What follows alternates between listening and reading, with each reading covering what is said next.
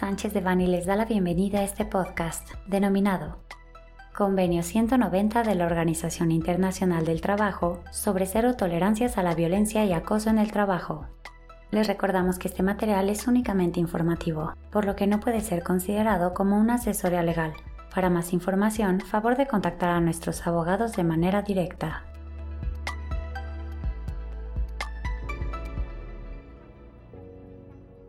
El Convenio 190 sobre la eliminación de la violencia y el acoso en el mundo del trabajo fue adoptado el 21 de junio de 2019 por la Organización Internacional del Trabajo en su centésima octava reunión, el cual contiene 20 artículos encaminados a la prevención a través de la orientación y sensibilización sobre el tema y el profundo impacto que causan las personas trabajadoras y su entorno implementación de protocolos y mecanismos de denuncia, una adecuada investigación y la aplicación de sanciones en todos aquellos casos de violencia y acoso laboral, incluidos aquellos por razón de género. El convenio no se limita a las situaciones que ocurren en el centro de trabajo, sino en los distintos lugares y situaciones que tienen que ver con el ámbito laboral. Mediante la ratificación del instrumento internacional, México reconoce que la violencia y el acoso ocasionan un impacto profundo en la integridad física y mental de las personas que causan un deterioro en el entorno laboral, afectando la productividad y generan consecuencias en que dañan la salud psicológica, física,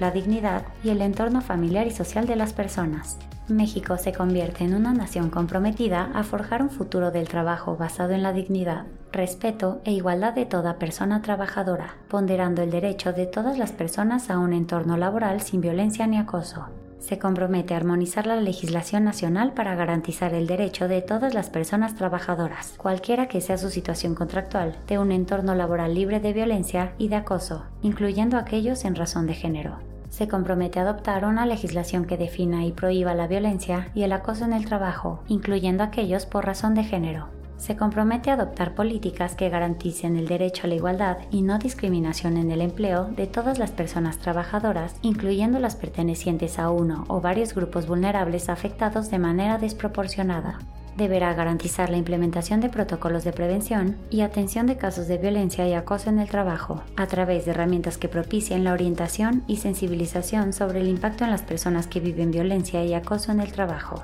Deberá garantizar un procedimiento de atención y solución de las denuncias que se generen por violencia y acoso en el trabajo, velando en todo momento por la seguridad y confidencialidad, así como la aplicación de medidas de aplicación inmediata en caso de peligro para la vida, la salud o la seguridad de las personas trabajadoras, la imposición de sanciones y el acceso a la reparación del daño causado. Deberá promover, respetar y cumplir los siguientes principios y derechos fundamentales en el trabajo. Libertad de asociación, eliminación de todas las formas de trabajo forzoso, abolición del trabajo infantil, eliminación de la discriminación en materia de empleo y ocupación, fomentar el trabajo digno y seguro. Lo anterior entrará en vigor el 6 de julio de 2023, de conformidad con el decreto publicado en el Diario Oficial de la Federación el 19 de junio de 2023. Este contenido fue preparado por Alfredo Kupfer Domínguez, Fermín Lecumberricano y Gabriela Alfonso Álvarez miembros del Grupo de Práctica de Laboral, Seguridad Social y Migratorio. Para cualquier duda o comentario sobre este material, contáctenos directamente o visite nuestra página www.sanchezdevani.com. Salvo especificación en contrario, los usuarios del presente podcast podrán guardar y utilizar la información aquí contenida únicamente para uso educativo, personal y no comercial. Por lo tanto, queda prohibida su reproducción para cualquier otro medio, incluyendo pero sin limitar, el copiar, retransmitir o editar sin el previo consentimiento de Sánchez de Bani S. Berry,